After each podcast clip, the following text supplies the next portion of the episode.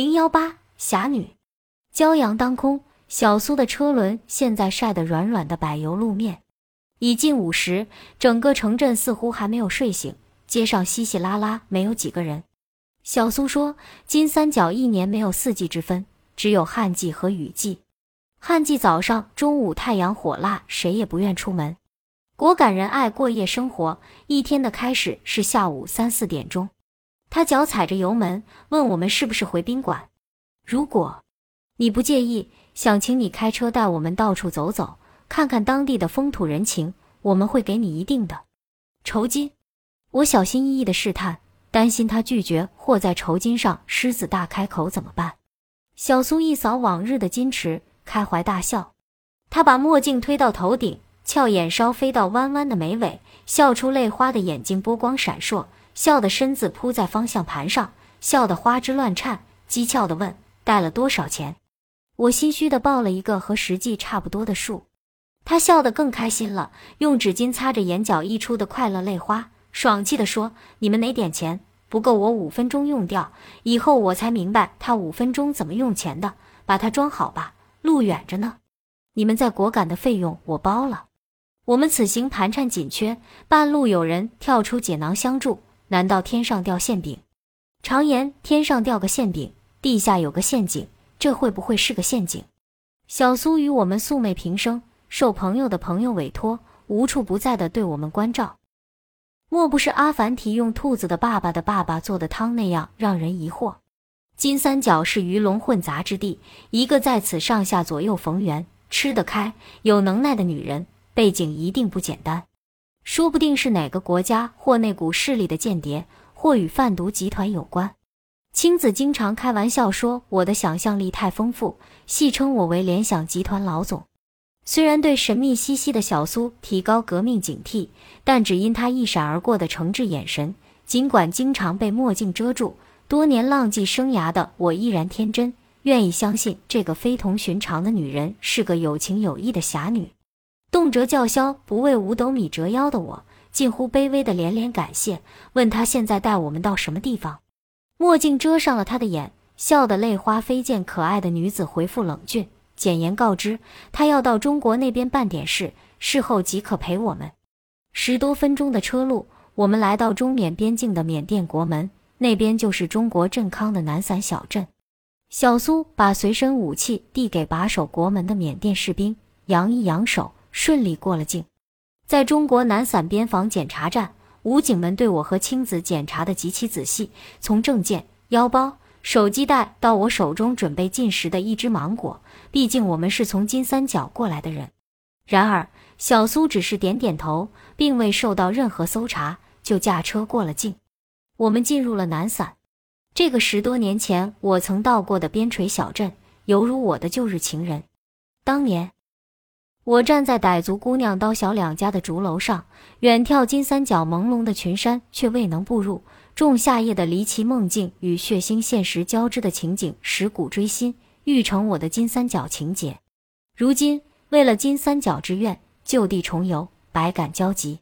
旧日情人面目全非，钢筋水泥楼、手机专卖店、录音磁带摊、四川火锅城、美容理发室，喧闹着土气的繁华。那个偏僻古朴的小镇哪去了？向小苏询问曼来寨的方位，他指点不远山坡上屋瓦阶叠、粉墙错落的村寨。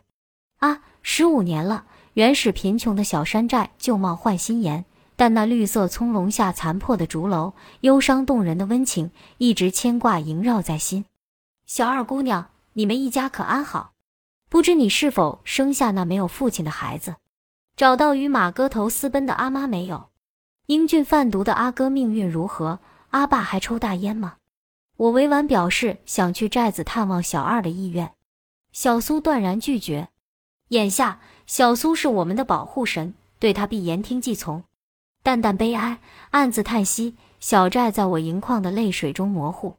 车子在一所有雕花铁栏、颇有气派的银行门前停下。小苏吩咐我们不要下车，我和青子像幼儿园的小孩对阿姨那样频频点头，乖乖坐在车里不敢动。不一会儿，小苏拿着厚厚的几沓百元面额人民币，顺手丢到驾驶窗前。出发前，有朋友好心劝诫，到金三角不能露财，以免惹来杀身之祸。故我和青子把有限的路费换成美元，藏在发带里，连我戴在中指上细细的铂金戒指，也在临行前退下，放在家中梳妆台上。看到小苏毫不在意的把巨款甩到驾驶窗前，不禁担心的提醒他收好。他不予理睬。通过中国边防检查站，缅甸果敢国门例行公事的检查，小苏出入境如同进出家门。我们也沾了点光，跟着走一圈。小苏接过缅兵带他保管的小枪，挎回腰际。阳光下，一身披巾，风姿飒爽，又酷又美。汽车在国门旁缅甸境内的一家小餐馆停下用餐，老板是个矮小的四川籍男子。小苏进门即和他默契的闪进里屋，饭菜很快上桌，香米饭、烧猪肉、酱爆茄子、酸菜红豆汤，还有一盘果敢风味的青笋丝拌蜂蛹。斗胆长颗蜂蛹，软软的，牙齿咬下，一腔香甜汁水喷出，很好吃。老板拿出几瓶年产的玛瑙红葡萄酒，是那种几乎没有酒味的葡萄汁，我们当做饮料一气喝了不少。酒足饭饱，小苏不埋单，率着我们出了餐馆。汽车并未上锁，几沓巨款趴在透亮的玻璃窗前，竟然安然无恙。餐馆老板追出，硬把一块蜂巢塞给小苏。说滋阴养颜补身子。灼热的午后，饭饱神虚，我和青子在车上昏昏欲睡。车子在一中等规模的赌厅前停下，门面花花绿绿的广告印着的扑克牌像张张钞票，闪着诱人的光。小苏笑嘻嘻地问：“要不要醒醒瞌睡？”我和青子不解。他抓了两沓钱，约两万元人民币，手一扬，说：“走啊，进去赌把运气。”我和青子平素连扑克、麻将都不会玩，可以说对赌博毫无兴趣，甚而觉得有些邪恶。但到了金三角，赌馆林立，不禁好奇，滋生想进赌场一看之心。但出于荷枪实弹把守赌场的林林门卫，不敢擅自闯入。今有小苏引领，趋之若鹜。不大的赌厅，六张镶有墨绿绒像打台球的桌子旁聚满了人。也许是我们的异域打扮。也许是青子挂在胸前的相机招人眼目，每当我们走到哪张桌子，哪张桌子的人就一哄而散。几个挎枪守场的彪形大汉对我和青子怒目而视，我急忙搜索小苏的身影，准备躲到他的保护范围。一张赌桌旁，小苏悠然自得地坐在庄家的位置看牌，后来才知叫百家乐。开宝后输了，他抽了一沓钱，数都不数又下注。可谓一掷千金。看到他手中的两沓钱只剩半沓了，我心惊肉跳，他却面不改色。我才明白，他说我们的全部路费不够他用五分钟，不是吹牛的。我和青子从聚在赌桌的人堆中挤到小苏身旁，焦急地指着他手中的钱直摇手，意思输了那么多钱，走为上计。小苏专心看牌，不理我们。对面有个五十多岁的老头，和小苏一样。钱都不数，一沓沓往下扔。小苏压庄，他就压闲，两人较上了劲。小苏运气来了，面前堆起大摞的钱。输了钱的老头看牌的表情又狠又凶，像要把手中的纸牌撕碎吞噬。小苏面前的钱愈来愈少，他又输了，可他看牌还是那么优雅轻松，像鉴赏名画，慢慢的一张一张翻，轻轻放下，平静看着对面赢了的老头。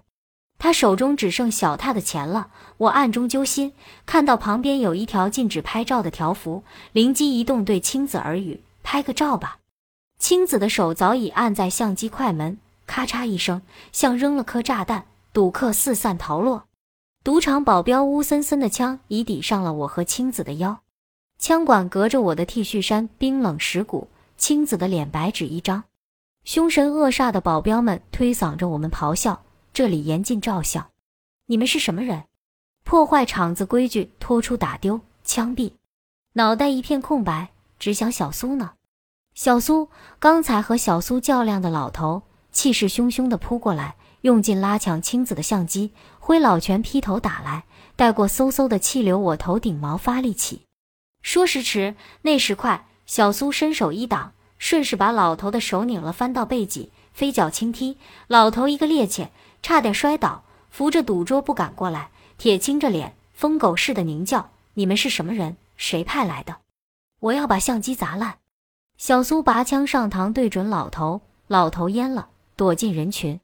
他转身对用枪抵着我们的保镖柔声：“大哥，他俩是我的朋友，来旅游，到场子看新鲜，不懂规矩，看我的面子，让我把他们带走。”我和青子惊慌解释，纯粹只想拍张到此一游的纪念照。保镖面有难色，看着小苏抵在我们身上的枪，迟疑缩回。小苏不失时机，拉扯着我们走出赌厅。